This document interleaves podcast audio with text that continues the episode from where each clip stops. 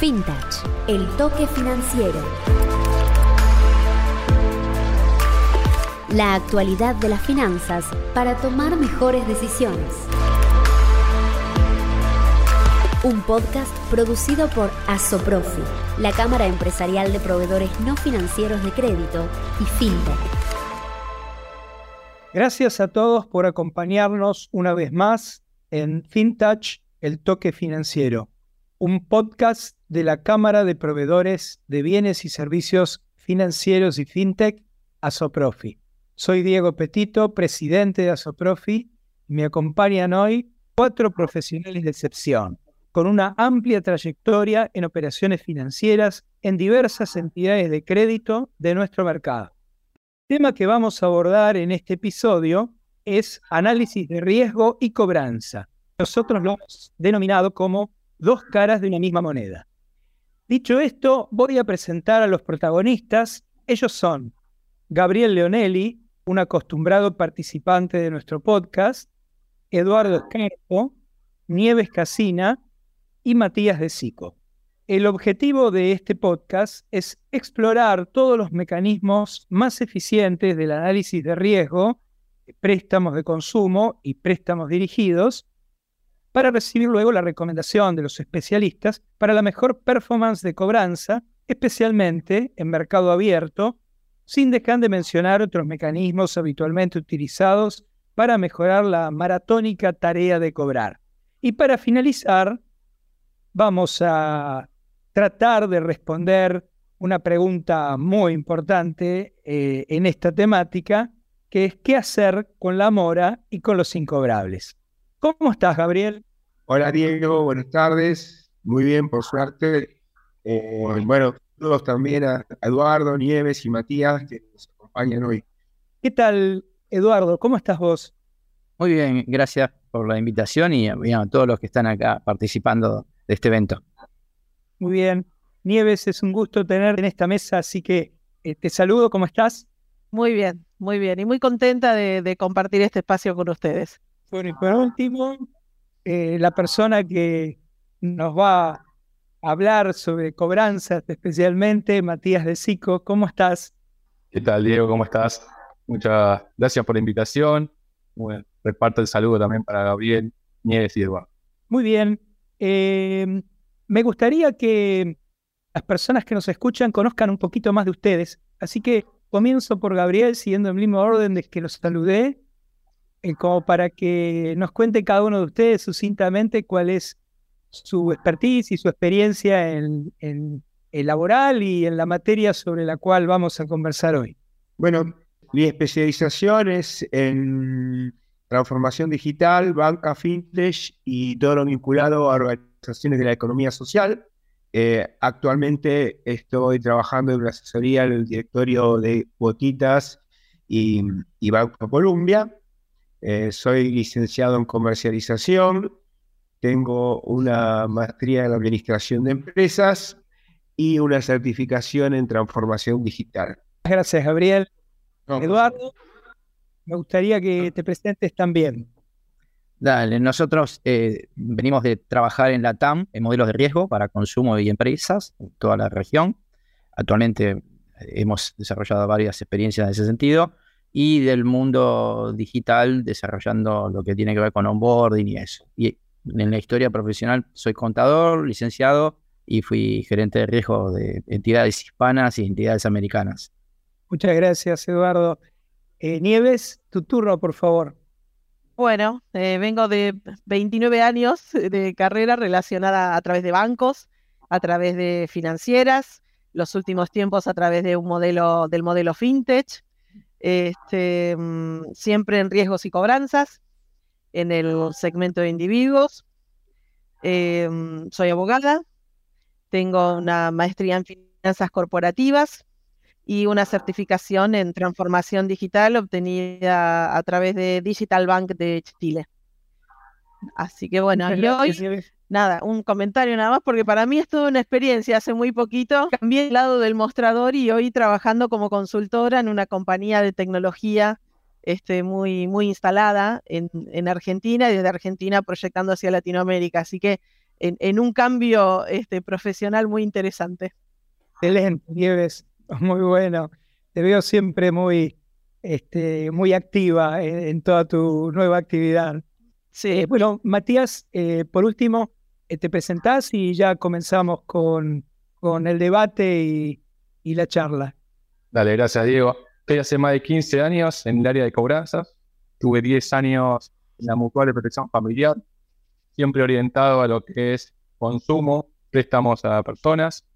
Eh, tuve todo el área de cobranzas, entre todos sus pasos, entidades financieras, mutuales, relaciones, Y hoy hace cinco años estoy en la parte de cobranzas de cotitas y el último año como gerente del área. Así que el último año también participamos del desarrollo del onboarding digital junto a Gabriel, Paul, eh, distintas personas en todo el desarrollo. Muchas gracias, muchas gracias, Matías. Eh, en todas las entidades que has estado, tengo muy buenos amigos y muy buenos recuerdos, así que excelente también por ese lado. Bueno, ¿qué les parece entonces si comenzamos a analizar lo relativo a las eh, tareas de análisis de riesgo crediticio, especialmente relacionado a nuestra vinculación con los solicitantes de crédito? Y en ese marco, eh, Nieves y probablemente también Gabriel, eh, arranco con una pregunta para ustedes. ¿Qué necesitamos hoy para gestionar el riesgo de negocio en nuestras compañías? Bueno, me, atrevo a, hablar antes que mm, Gabriel. Sí, por favor. Eh, Son las especialistas. Em, la verdad es que creo que en los últimos años em, nos venimos adaptando, tal vez de manera más acelerada que lo que quisiéramos, este, pandemia mediante, a, los cambios que justamente circunstancias como esta de, la pandemia provocaron en, nuestro mercado. Creo que se aceleraron todos los procesos de avance tecnológico y se tornaron de ser deseables tal vez en algunas compañías y de ser proyectos a futuro a la necesidad de que sean realidades para poder este, sostener su negocio. Sobre todo porque eh, la tecnología pasó a tener un papel muy preponderante a la hora de este, el otorgamiento de créditos, a la hora de evaluar créditos, a la hora de evaluar perfiles, de segmentar la cartera, de generar información de valor para la toma de decisiones, Em, y, por supuesto a la hora de cobrar también, ¿no? El poder conectar las tecnologías de cada compañía con medios digitales a través de los cuales enviar este, información de saldos y recibir también las cobranzas para poder imputarlas. Entonces, eh, particularmente yo creo que podemos necesitar lo que siempre necesitamos, ¿no? El apoyo de los buros de mercado, la definición de políticas eficientes y orientadas al negocio de cada y a los resultados que quiere obtener cada compañía con su negocio. Este, mm, pero creo que fundamentalmente el, el uso, la aplicación de herramientas tecnológicas a cada una de las tareas que pueden estar vinculadas dentro del área de riesgo, que convengamos que no es solo eh, definir pautas para aprobar o rechazar solicitudes, sino que además hay toda una tarea analítica de riesgos que es constante, que es ardua y es de la que tal vez el área de riesgos provee de mayor valor al negocio, al negocio de la compañía. Entonces, este, me parece que, mm, ya les digo, para mí la tecnología pasó a tener un rol fundamental para que los negocios se puedan eh, sostener sobre bases que les permitan automatizar eh, tareas, agilizar sus procesos y a su vez generar información de valor para la gestión. Qué interesante esto que mencionás, Nieves, y quizás para Gabriel, eh, eh, este punto como complemento de lo que vos decías, me ocurre preguntarle si todos estos cambios que se fueron produciendo, algunos obligados y otros también por parte de la, evolución misma de la actividad crediticia eh, frente a la tecnología, de alguna manera pone a prueba nuestras políticas de riesgo tradicionales. Sí, seguro.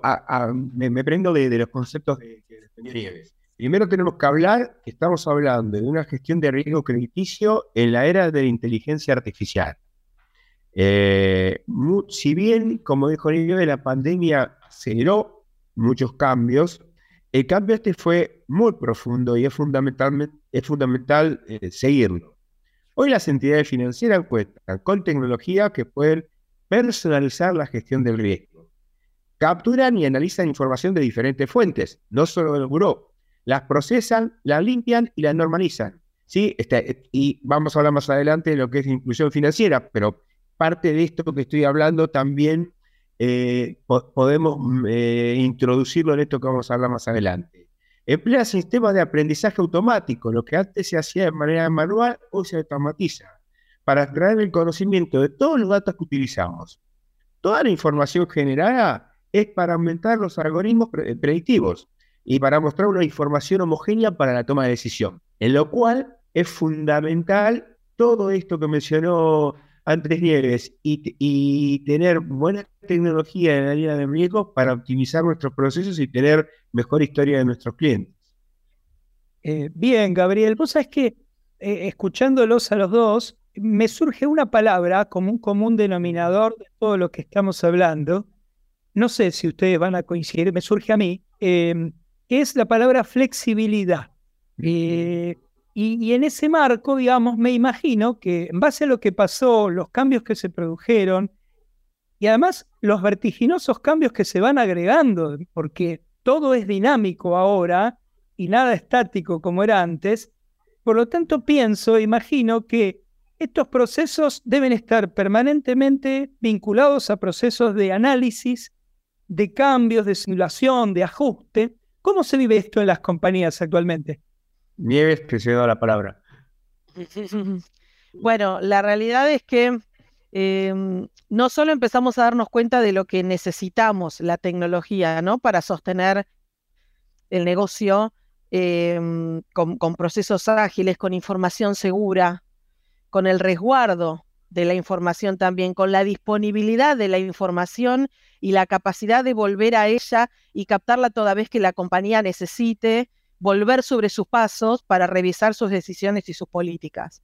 Em, creo que em, las tecnologías, además, aprendimos a exigirle a la tecnología, a no conformarnos con el, nombre de la marca o tal vez, em, digamos, pensar que, no sé, la propuesta más cara va a ser la mejor, sino que creo que aprendimos a tener una mirada muy crítica sobre las propuestas del mercado y creo que las compañías, cuanto más entiendan su negocio y sus necesidades y tengan la capacidad de dimensionarla, seguramente van a tener este, una elección más asertiva de las tecnologías que quieran incorporar a su quehacer diario.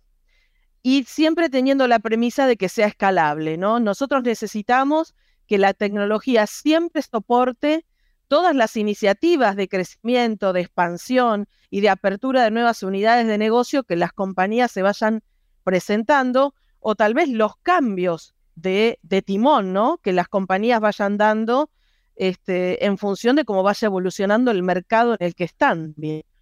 Entonces, em, yo lo veo desde ese lado, ¿no? Ese es otro de los grandes cambios de las conductas de las compañías frente a la tecnología.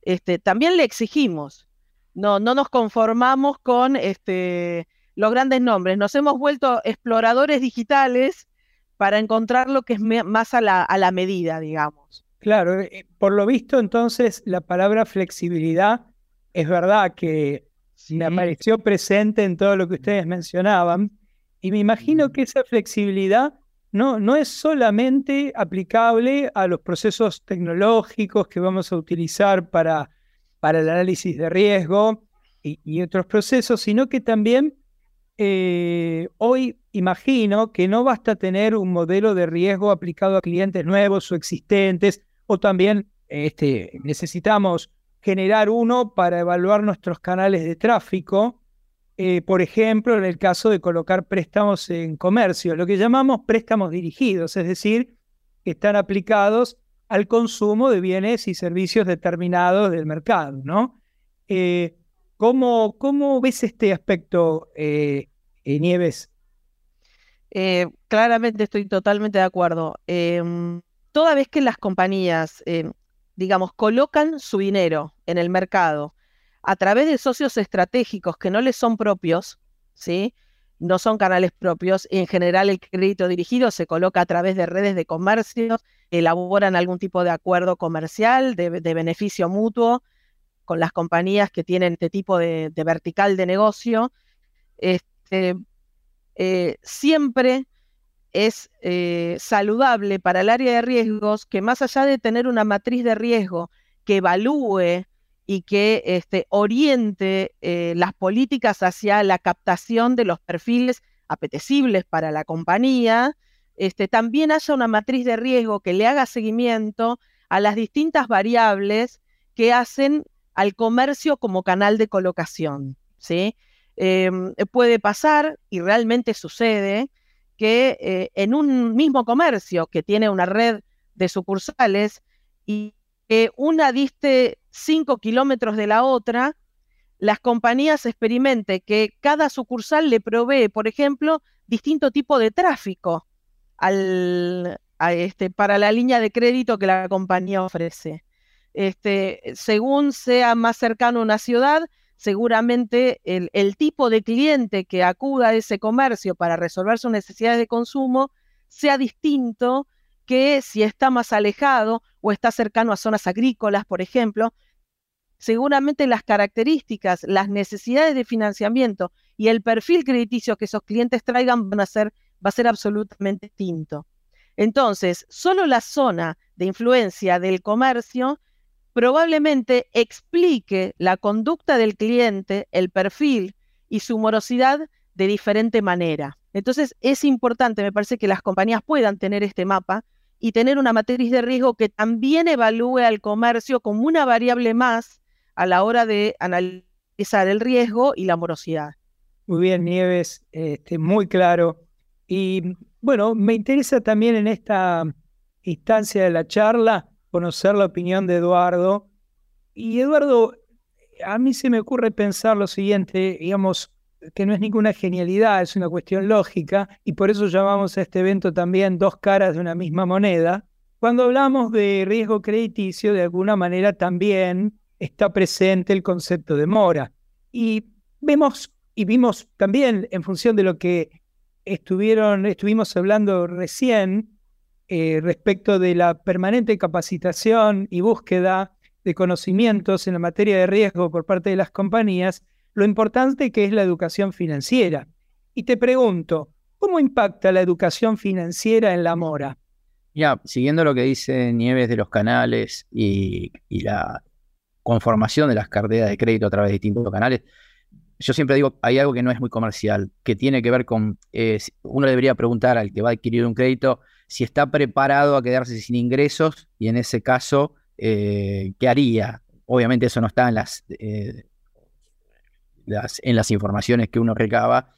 Pero, ¿por qué lo digo? Porque cuando uno eh, eh, habla de la gente mora, cuando después están en recuperación de crédito, están en mora temprana, empiezan a explicar lo que les pasa con su vida.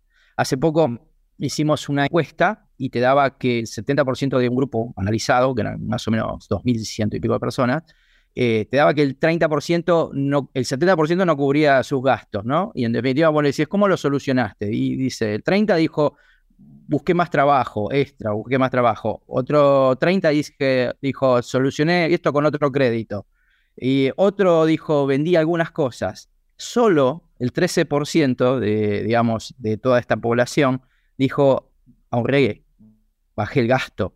Entonces, eh, es muy fuerte escuchar eso de una cartera que tiene problemas, en definitiva. Y bueno, en definitiva, uno, mide a las personas y, yo, acá todos los que estamos, hemos estado como personas en relación de dependencia y como microemprendedores después, o emprendedores o empresarios, o, mi pyme, lo que quiera ponernos de, rótulo. Y cuando vos estás en, un lugar, eh, medís tu estructura de ingreso y decís, bueno, que yo gasto 40% en deseos, por decirlo así. Y cuando sos microemprendedor decís, no, invierto en una PC, invierto en un curso porque eso va a generar bueno, esa educación del microemprendedor debería trasladarse de alguna manera a toda la población para que entienda que, puede adquirir un crédito y debe saber cómo adquirir un crédito. Un poco, un poco esa es la idea. Pero lo de la encuesta a mí me sorprendió mucho que solo el 13% dijo que realmente redujo el gasto. Eh, Eduardo, vos sabés que estoy tan de acuerdo contigo y de hecho en nuestra cámara hemos, eh, y vos nos has acompañado también en algún programa de radio en donde hemos trabajado tanto el tema de la inclusión y educación financiera, tanto para las personas como para a veces también los microemprendedores y pequeños empresarios que no tienen estructuras de dirección tan, tan depuradas, eh, tan especializadas para que los ayuden en estos temas tan complicados.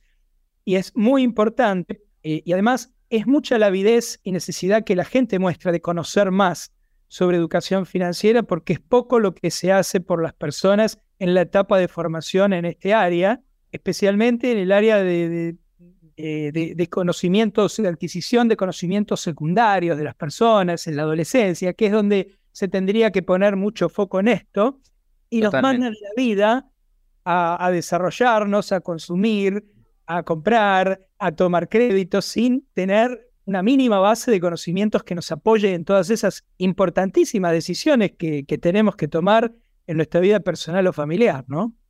Incluso en la encuesta, eh, que esto es otro dato importante, de toda esa población del 100%, solo el 7% echó mano a los ahorros. O sea, el resto, como lo dijimos antes, eh, buscó más trabajo, buscó un nuevo préstamo para refinanciar el problema. Yo, yo, de alguna manera lo que digo, la gente a veces entiende que el, que el préstamo es una extensión de los ingresos y no es así. Claro, sí, absolutamente, sí. Em, y Nieves, eh, voy a seguir exprimiendo tus conocimientos un poquito más eh, y te hago una nueva pregunta. La tecnología aplicada al negocio, y acá voy más aspectos técnicos ¿no? de la cuestión por ejemplo, sistemas core, motores de crédito, apps, etcétera, porque cada vez aparecen más cosas en este ámbito. ¿Es una herramienta fundamental para la evaluación crediticia? Creo que es una herramienta, eh, lo fundamental para la evaluación crediticia creo que son las políticas de las compañías, ¿sí? que cada compañía tenga una política ajustada a su negocio y a su apetito de riesgo pero definitivamente la tecnología agiliza procesos, los hace más seguros, previene el error humano, que siempre, por supuesto, este, está, está existente en la medida que las tareas sean manuales, este, sobre todo cuando las tareas se vuelven reiterativas para la persona que las realiza porque se empiezan a mecanizar y tal vez abandonamos un poco el espíritu analítico y ahí todavía estamos más expuestos al error. Este, la capacidad que tiene la tecnología de hacer, de configurar eh, muchas variables a la hora de poder tomar una decisión y de ser más finos este, en esa decisión, eh, definitivamente nos, nos, permite tener eh, mucha más agilidad en, en, el análisis. Obviamente hablando de tecnologías que sean parametrizables y de las que además cada compañía tenga el gobierno. ¿Qué quiero decir con esto? Si dependemos de que el proveedor del motor de crédito me cambie una política, definitivamente estoy contrarrestando o le estoy restando a la agilidad que yo espero que me dé justamente esa herramienta para ir a la par de mi negocio todo el tiempo, ¿no? Y para poder implementar decisiones de manera inmediata y sin demoras. Eh, entonces, a, a eso me refiero con el gobierno. Yo me puedo proveer de tecnología externa, pero una vez que la implemento en mi compañía, lo ideal es que la compañía sea la que la gobierne, la que la parametrice, la que la ajuste, la que la calibre, este, y no estar dependiendo de aquel proveedor este, de manera constante. Sabemos que hay proveedores que se guardan esa fórmula, son ellos los que impactan cambios y definitivamente no los recomiendo. Cada compañía cede a lo que puede y a lo que también su negocio requiere en el momento en el que se genera la necesidad. Este, pero si se puede hacer un, mirar un poquito más adelante, definitivamente este, mm, esas son las herramientas, me parece que, que, en definitiva son más perdurables, ¿no? Las que eh, se pueden manejar desde el área de riesgo, se pueden administrar desde ahí y no depender de terceros. Y no solo aplicada al análisis de riesgo crediticio, sino un poco lo que les decía antes, ¿no? Em, a alimentar las decisiones, a generar formación de calidad, a generar un tablero de control que se actualice permanentemente conjuntamente con la base de datos de la compañía, este, para que se pueda monitorear de manera rápida eh, lo que va sucediendo con el negocio, que no haya sorpresas, este, sino que en la medida que la información esté disponible en el, en el minuto a minuto, digamos, eh, seguramente se puedan tomar acciones correctivas o preventivas este, y se pueda tener más conocimiento del negocio. Yo siempre digo que prefiero que un analista aplique su tiempo y su juicio mental al, análisis de la información que me, que me ofrece la tecnología y no a producir esa información, no a copiarla, normalizarla y después generar cuadritos en un Excel, sino que todo ese tiempo lo aplique a analizarla y que todo ese trabajo lo realice un sistema core, ¿sí? Este, con lo cual, sí, me parece que es una herramienta que debería, debiera ir mucho más allá que aprobar o rechazar una solicitud.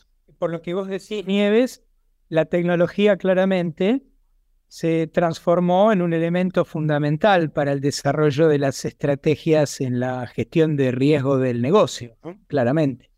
Sí, sobre todo por la capacidad de generar, eh, de guardar información y de generar este, información de calidad, ¿no? Por supuesto que es el, área de riesgos eh, la que define cómo se va a componer el tablero de control, qué variables son las que más resuenan en el negocio de la compañía, como para hacerles un seguimiento exhaustivo y poder entender los cambios, ¿no? Este, para bien o para mal, porque si cambió para bien, entendamos bien qué hicimos para poder replicarlo. Y si cambió para mal algún indicador, bueno, entender también qué pasó para poder evitarlo. Creo que, mm, que nada, lo más rico es, esto, tener tiempo para analizar la información de calidad que generen mis herramientas. ¿sí? Esas herramientas que son las que pongo a disposición del negocio. Bien, bien, muy interesante. Y me salgo totalmente de programa y le pregunto a Eduardo, Eduardo, en base a todo esto que venimos hablando y lo, lo, tan interesante que mencionaba Nieves respecto del uso de la tecnología en el análisis de riesgo, te pregunto, especialmente en un momento en donde el mundo se debate el futuro de la tecnología. Todos habremos leído el diario y escuchado la radio y la televisión en estos días, inclusive el propio Elon Musk comentó su temor por algunos avances tecnológicos que se están eh, viendo en la actualidad. Yo te pregunto, si la tecnología es tan importante y nos da tantas herramientas, ¿Cuál es la función del hombre, del ser humano en el análisis de riesgo futuro, eh, en, la predicción o análisis de, los prospectos de crédito que tenemos que analizar? Mira, yo ahí coincido con Nieves, eh, la tecnología nos va a acelerar el, análisis de datos. Esto es como si yo fuera un médico y tuviera que ver 100 pacientes y la tecnología me, mira directamente 100.000 historias clínicas y me da toda la parametría de, esos datos. Me voy a otro rubro, ¿no? para explicarlo. En definitiva, lo que me permite a mí es captar datos de una velocidad increíble y transformar eso en, soluciones. Es decir, me quedaría mirando la tecnología como una herramienta potente como para que yo tome o tomemos decisiones respecto a mercados, respecto a perfiles de clientes, en volviendo al caso de crédito, eh, viendo tendencias, en definitiva. Eh, yo no, no, le escaparía a ese uso que a nosotros nos permite eh, avanzar. en la, vida de un cliente, yo digo, es un workflow. Empieza en una etapa de marketing, sigue en una etapa de comportamiento. Si le va bien, esa etapa de comportamiento le da nuevas ofertas y si cae en la etapa de mora temprano, mora tardía, también es una herramienta para analizar el perfil. Entonces, toda la tecnología que uno le pueda poner para extraer datos y sacar conclusiones y ayudar al cliente, porque en definitiva es un, es un elemento circular. Eh, el cliente nosotros lo queremos activo de nuevo. Yo por lo menos pienso que, deberían hacer así las compañías. Claro, claro. Eh, por lo visto, todavía, por el momento, el ser humano sigue tomando las decisiones y se basa en la tecnología y en todo lo que él puede aportar para tomar mejores decisiones, ¿no? Eh, sería así. Sí, sí, totalmente de acuerdo. Gabriel, eh, y Nieves también, lo dejo a criterio de ustedes quién me responde. Eh, teniendo en cuenta lo que estamos hablando, eh, la pregunta que, que, me surge hacer a continuación es, ¿qué valor tiene hoy contar con buenos reportes diarios que permitan tomar buenas decisiones a su vez? Me imagino, Gabriel, que habrás pasado gran parte de tu vida profesional recibiendo reportes de riesgo y de cobranza. Así que en esa faceta tuya de, director y de empresario, me gustaría que me respondas también esto. Cómo no, mira, y quería engancharme de lo, que dijo Eduardo y Nieves, ¿no? Porque recién estaba pensando mientras ellos estaban hablando y los escuchaban, cómo cambió el concepto de, de, la gerencia o el área de riesgo crediticio. Cuando hablábamos de riesgo crediticio, pensábamos en un área que era iniciación crediticia, donde estaban los analistas, eh, políticas por separado y los que hacían eh, los modelos por separado también. No corregime, Nieves, si ves que algo me, me estoy olvidando, pero básicamente la estructura era así. Entonces vos tenías un analista que en realidad no era un analista, era una persona que según la política eh, sacaba un número de un recibo de sueldo para calcular un porcentaje, evaluaba figuritas, fotos que le mandaban por por eh, este, el sistema para ver el DNI, el recibo de sueldo, el último servicio, y a ellos llamábamos un analista. La verdad que esto, más que sacarle valor humano al área, se le ha dado. Es un poco lo que hablaba recién Eduardo.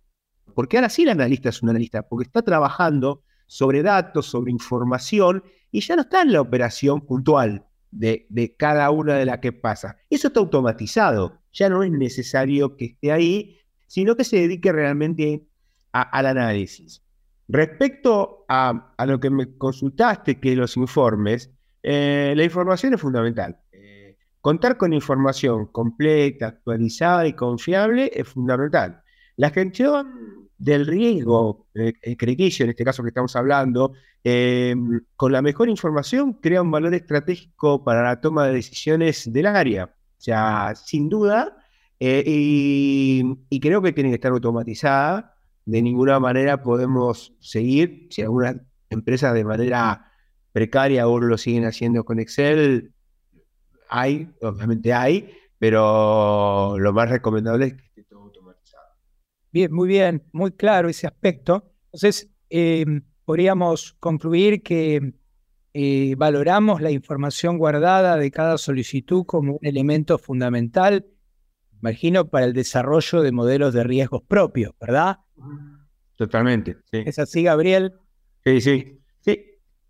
Eh, de hecho, vos fíjate que anteriormente habíamos hablado, quedó medio ahí sin mucha definición, pero eh, más en el perfil de, Nieves, que es una estudiosa de, de, todos los comportamientos y demás, genera aún en, líneas de crédito que vos no estés dando, que no estén activas para la compañía, te genera toda esa información la posibilidad de un, futuro producto, ¿no? Eh, que a veces no lo podés lanzar por no tener información. Claro, claramente, sí. Por lo tanto, Nieves, la tarea de Analytics es una parte importante, diría, podríamos decir que es el corazón del área de riesgos.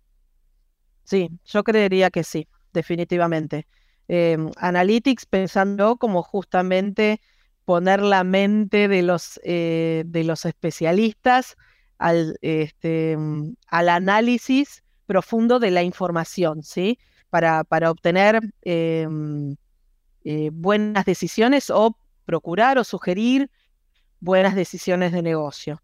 Eh, la verdad es que cuando el, modelo de comportamiento para clientes propios para mí también es una herramienta fundamental de las compañías.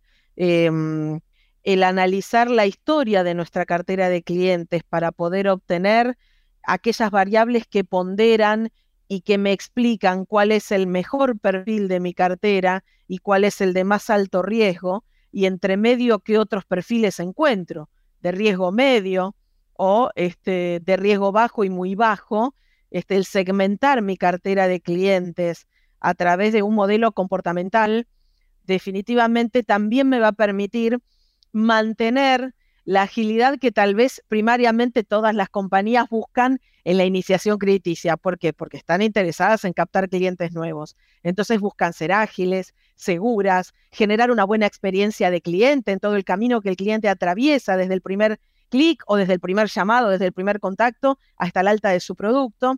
Y después tal vez las compañías se quedan un poco a la hora de generar o de sostener esa aspiración este, de, tener tecnologías ágiles este, para la atención del cliente que ya está cautivo. Entonces se vuelve un poco manual el, análisis de aumentos de límites, la, habilitación de, nuevos, eh, de nuevas líneas de crédito y en realidad esa, esa necesidad de agilidad tan competitiva en el mercado para captar nuevos clientes, lo ideal es que la sostengamos también con la cartera cautiva este, y que seamos igual de eh, automatizados este, previo, ya te digo, la tarea analítica de entender y poder segmentar en distintos niveles de riesgo los perfiles que componen nuestra cartera de clientes, ¿sí? Este, la tecnología también permite que desde riesgo se pueda aportar al área comercial em, el refinamiento de los objetivos de colocación, el entender el mix de cartera más saludable para la compañía. Eh, si a la hora de colocar mensualmente mi dinero en qué porcentual lo dedico a clientes propios y en qué porcentual a salir a buscar al mercado clientes nuevos, para mantener el equilibrio necesario para llegar a cumplir los objetivos de rentabilidad, objetivo la incobrabilidad, le pega directo, y ahí está la gran tarea de riesgos y de cobranzas, creo, para que la incobrabilidad no se vaya de los parámetros presupuestados y que finalmente el resultado del ejercicio sea el que la compañía espera todo esto tan interesante que me cuentan me obliga a hacerles una pregunta adicional, quizás más orientada a lo mejor al responsable de capital humano en las corporaciones. Le digo, eh, siento que es tan complejo, que hay que tener tanta, eh, eh, tanto, tanto nivel de, de, análisis profundo para realizar esta tarea y tan buen manejo de la información y de la tecnología, les pregunto al que me quiere responder, ¿cómo se forma en Argentina un buen analista de riesgos? Ah, los dejé mudos, sí, claro. a ver, eh, yo creo que la, que más ha formado analistas es Nieve, que no sé Eduardo, pero Nieve seguro. Ah, sí, sí, no. Mira, yo eh, hemos... Perdón, si después te cuento si querés como yo me siento más cómodo diciendo cómo formamos gerentes, ¿no? Este, claro, no, arranquemos, arranquemos entonces por responder la primera pregunta, digamos. Eduardo y Nieves, que son reales especialistas en el tema, ¿cómo yo, empresario, cómo sé que estoy ante un buen profesional en la materia? Y en todo caso, si quiero ser un profesional en la materia, ¿Cómo me tengo que formar? ¿Haciendo camino al andar? ¿Aprendiendo? ¿Golpeándome? ¿Aprendiendo de otro que tengo al lado? Eh, ¿Cómo, cómo hago ese camino? Bueno, lo que pasa es que hay, hay, dos escuelas, y probablemente lo mismo Gabriel y Matías lo, lo validen. Nosotros venimos de una escuela donde nos hacíamos con el cliente. Hoy la escuela pasa por el análisis de datos. Es decir, nosotros acumulamos experiencia con los deudores que no nos pagaban, íbamos, chocando con las piedras y, así las íbamos esquivando. Hoy, hoy lo formamos básicamente en, con información financiera, tiene que tener sólido, pero eh, más importante que sepa manejar datos, que sepa manejar algoritmos de predicción. Eh, hoy Python es una herramienta clave para formar un analista. Entonces, eh, en definitiva, tiene que entender cómo analizar comportamientos. O como decía Carlos, ya no, no importa. el, mundo digital te hace el onboarding de una persona en segundos. Ya, entonces, esos segundos de datos van acumulando personas y van acumulando perfiles. Y, lo mismo pasa si, eh, si haces excepciones. Al final del camino tenés que analizar qué pasaron con las excepciones. O sea, hay todo un recorrido que queda guardado en datos y esos datos nutren las políticas de admisión y después nutren las estrategias de regulación. Pero si vos me preguntas a mí, hoy no puedo tener un analista que no maneje datos. No sé si y, Nieves, en función de esto que dice Eduardo y este tema que, que lo introduzco porque me interesa muchísimo profundizarlo, em, todo eso, ese aspecto interesante de la minería de datos, del data mining y, y del manejo de datos correctos, em, tiene que ser adaptado a la característica, cultura y especialidad de cada compañía. Es decir, ¿me sirve el dato crudo, duro en cualquier tipo de, actividad crediticia o tengo que pasar por un proceso de adaptación y de manejo de esos datos y adaptarlo a la cultura de la organización y a las características del producto que yo ofrezco? Mira, em, creo exactamente eso. Eh, si yo tuviera que decirte eh, qué perfil buscaría en el mercado para conformar un equipo de analistas de riesgo, claramente preferiría personas con ductilidad a la hora de manejar datos o manejar este, las tecnologías tal vez más conocidas. Yo particularmente me gusta mucho manejarme armando tableros en Power BI, por ejemplo. Este, con lo cual, ya que la persona tenga ductilidad o predisposición al aprendizaje este, del manejo de, la tecnología que utilice la compañía, ya me parece un valor muy interesante. Eh, por otro lado, obviamente un perfil analítico de por sí, que, que se apasione y que se comprometa con el análisis, que tenga interés de ir más allá de eso que se ve a simple vista, porque si no, este, se va a frustrar rápido, me parece. Eh, con lo cual, para mí, con esas características, seguramente la orientación profesional en la que esté también muestre un poco, ¿no? De qué tanto le puede llegar a gustar eh, el contacto con los datos y mm, el análisis de esa información. Pero no hay, para mí, no hay em, el, valor agregado de la información desde el punto de vista de riesgos es justamente saber contextualizar esos datos que yo tengo delante. Sin el contexto, yo no lo, probablemente cometa algún error a la hora de analizarlos. ¿Qué te quiero decir? Cuando vos eh, financiás consumo, cuando vos, eh, tu negocio es otorgar créditos dirigidos, tenés que entender quién es el cliente que se sirve de ese método de financiación, tenés que entender qué necesidad está financiando. ¿Está financiando electro? está financiando entretenimiento, está financiando em, bienes que son más un símbolo de estatus que una necesidad, está financiando necesidades básicas como un par de zapatillas de tercera marca, por ejemplo.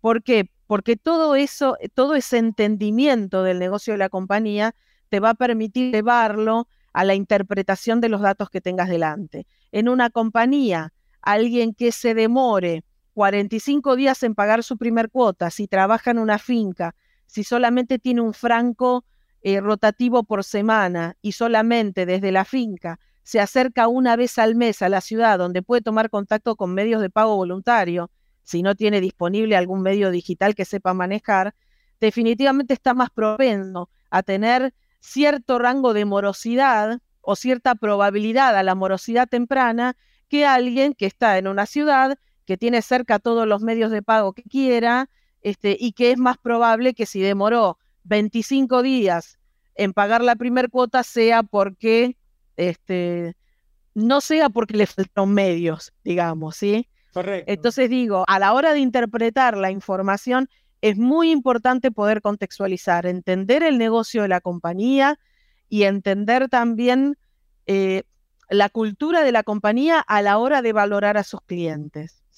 Yo no puedo asumir que tal persona es un delincuente, poco más, este, porque regularmente o repetidamente este, paga tarde sus obligaciones con la compañía, cuando la compañía, por ejemplo, en ese cliente ve un buen cliente al que le seguiría dando línea de crédito, porque en definitiva, más tarde o más temprano paga.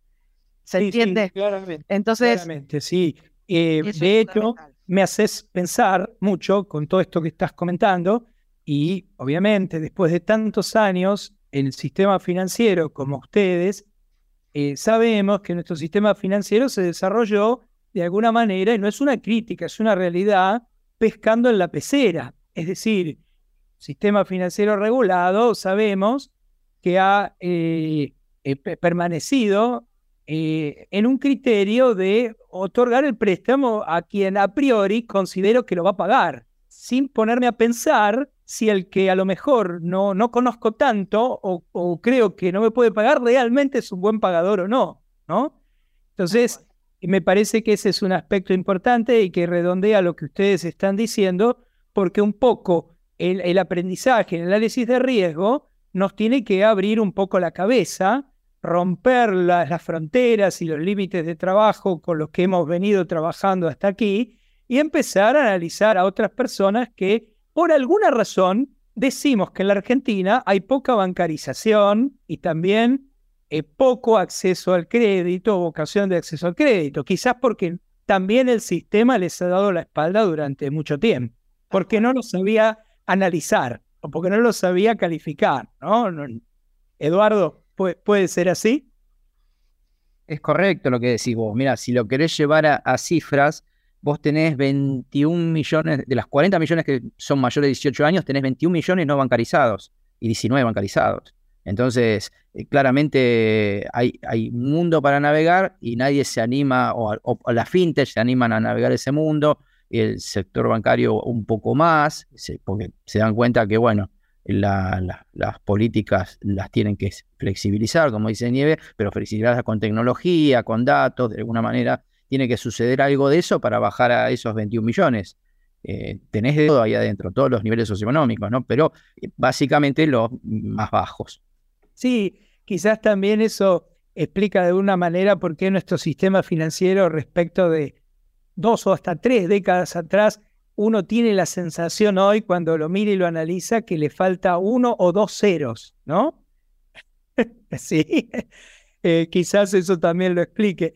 Eh, Eduardo, ¿cómo se encuentra el consumidor frente a la mora y cuáles son las alertas que pueden autogestionarse? A ver, nosotros en este espacio tratamos de hablarle al consumidor.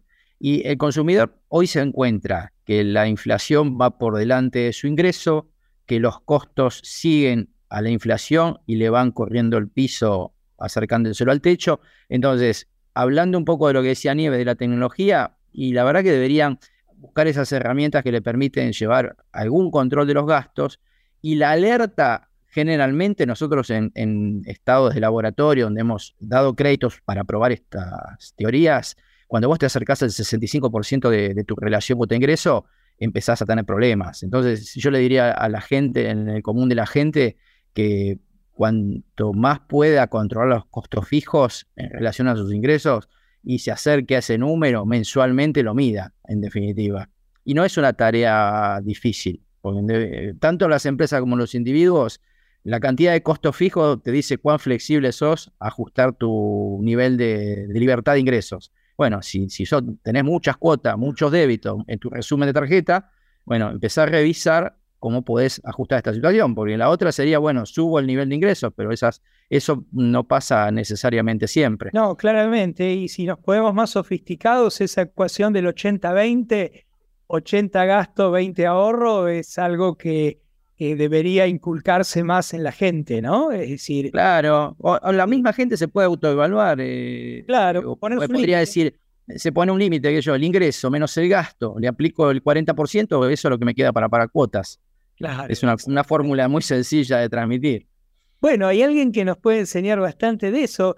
La autoridad fiscal en la Argentina hace predicciones también, predicciones impositivas sobre cuál es nuestra capacidad contributiva, analizando nuestros gastos, nuestros resúmenes de tarjeta de crédito y demás, y dice, bueno, mm, me parece que está gastando más de lo que te ingresa, creo que tu capacidad contributiva es un poquito más de la que declarás. Entonces, sí, lo puede hacer la FIP, lo puede hacer una entidad financiera regulada o no regulada, claramente. Sí, sí, es ayudarlo al deudor cuando va a tomar el crédito, en definitiva. Sí, sí. Y Eduardo, para eh, eh, concluir el mismo concepto, ¿Cómo eh, encontramos hoy a las empresas frente a la mora y cómo impacta esto en el consumidor? Mira, el, mundo de las empresas eh, pymes, eh, vos en el 2021 tenías unas 680 mil más o menos y hoy tenés 700 mil. No, no ha avanzado mucho, no se han creado muchas nuevas empresas. El problema está que en el 2021 vos tenías 40 mil empresas en, mora, como sea más, más de 30 días y hoy tenés 49 mil. En definitiva, esto eh, habla de los problemas que tienen las empresas, de los empleados que mm, tienen, pueden tener eh, con el empleo en esas empresas y, que esas empresas no van a poder dar crédito porque no están pudiendo pagar sus créditos. En definitiva, esto es una cadena de valor que se está eh, complicando. Claro, claro. Este, sí, sí, me queda muy claro el tema. Em, bueno, Diego, sí. discúlpame, eh, disculpa el atrevimiento, quiero ponerme un poco en, el... Surgió de esta charla que, que lo escuché a, Eduardo y, y, Nieves, me, me, trabajó la cabeza y sabes que me vino algo a la mente que me gustaría plantearlo al panel. Te robo tu, tu rol de moderador para hacer una pregunta yo, ¿puede ser? Sí, no, no, acá no hay roles en esta charla, Ah, Gabriel. Bienvenido, da- dale nomás. Eh, le pregunto al panel, ¿quién cree que en la actualidad la Argentina controla más el endeudamiento y el sobreendeudamiento? ¿El propio cliente o la entidad financiera? No sé si fue así clara la pregunta. Muy buena pregunta. La admisión en general lo controla la entidad financiera, Sí. pero el cliente, como yo le dije en la encuesta, no. eh, a ver, el crédito es aspiracional. El deudor dice, bueno, yo con este crédito acelero algo que si tuviera que ahorrar me lleva cinco años. Entonces, el aspiracional que decía Nieves, la- lo, lo que le genera la sensación de un viaje, de comprar una moto o lo que sea, a veces no, no, no mide su sobreendeudamiento. Por eso un poco la charla de esta lo que tratamos de plantear es qué le podemos decir a la- al, al público en general. Sí, Yo, yo lo, que, lo que observo a veces es que, como, y agarrado de una cosa que mencionó Diego, que todos pescamos en la misma pecera, eso ha producido una saturación de cañas en el mismo lugar, y entonces muchos juegan con te doy un poco más. Entonces eso va en contra de lo que estamos proponiendo, que es la educación financiera. Entonces, algunas entidades, como tienen privilegio de cobro por alguna situación específica, porque tienen el plan sueldo, porque es un, o por el pagar jubilado, porque tienen un código de descuento, trabajan un poco más sobre el endeudamiento de la gente, provocando de esta manera la propia entidad un desfasaje entre sus ingresos y, y egresos y esta moderación que le estamos pidiendo a nuestros clientes. Yo ahí, en ese caso, en el que vos decís, Gaby, que es real, em, lo que yo termino viendo es que el error ahí, para mí, uno de los errores de, de las compañías que financian generando sus políticas a partir de cómo van a cobrar. En cambio de parar sus políticas sobre un modelo de riesgo escalable, flexible, que les permita em, expandirse más en el mercado. Exacto. ¿sí? Eh, me parece muy limitado armar mi negocio a partir de cómo lo cobro, porque mañana la legislación me quita esa herramienta de cobro y me quedo pedaleando en el aire. Y Sí, el negocio de golpe se hace absolutamente endeble y permeable a que no termine bien. Entonces, eh, me- ese me parece un error. Digo, yo puedo tener una línea de negocio y tener una línea de negocio, pero lo mejor que pueden hacer las compañías en ese sentido es ampliar su mirada y poder llegar al mercado con otras propuestas basadas en un modelo de riesgo sustentable y sostenible en el tiempo. Totalmente de acuerdo. Que definitivamente un cambio de legislación te puede dejar sin negocio. Exactamente. Y así va a crecer la inclusión financiera, sin duda. Si, si nos obligamos a pensar en, en meter cada vez más gente adentro y no seguir sobreendeudando a los que están dentro de, ya dentro de- del sistema. Creo que Totalmente de acuerdo. agregando a, a- a tu pregunta, Gaby, em, en cuanto a quién mira más el sobreendeudamiento, creo que lo que pasa en los últimos tiempos es que an- eh, sabemos que el salario corre detrás del costo de vida, ¿no? No, nunca, nunca está ante o a la par. Entonces creo que cada vez el salario cubre menos necesidades básicas y eso lleva al público a buscar crédito para resolver necesidades básicas. Y cuando vos realmente estás apremiado de resolver la comida que pones en la mesa para tu familia, probablemente no te detengas a evaluar tu endeudamiento, porque la necesidad es, es tan este, urgente que de última dejas para mañana ver cómo lo vas a pagar. Fíjense que en el mercado, desde la pandemia, el destino de préstamo, este, mm, eh, cancelar deudas de terceros o con terceros, pasó a ser uno de los destinos más elegidos, tanto bancos como en, en financieras. Eh, los bancos hace tiempo que otorgan líneas de crédito a determinados clientes para que cancelen sus deudas con atraso en otras entidades. Entonces, creo que esto también nos dice algo de cómo está el mercado. ¿no? Sí, sí, tal cual. Eh, Cla- Claramente. Eduardo, sí. No, no, quería agregar esto que dicen sobre la educación.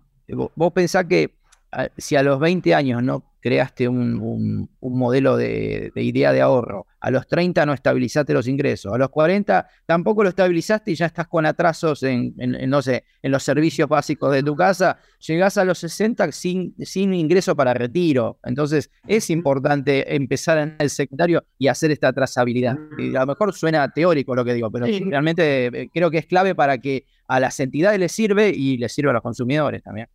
Sí, por suerte la información, eh, por suerte la información, Eduardo, eh, está acercando a muchos jóvenes en, digamos, en la última etapa de adolescencia a un montón de, opciones y posibilidades de, ahorro. Inclusive el tema de las criptomonedas también ha ayudado en algún aspecto a eso. Eh, y vemos, vemos que se está produciendo lentamente, por lo menos en Argentina, un cambio eh, en esa situación y esperemos que las próximas generaciones ya tengan una, una, una idea más clara de cómo manejar sus recursos durante las distintas etapas de su vida, ¿no? Esperemos que sea así.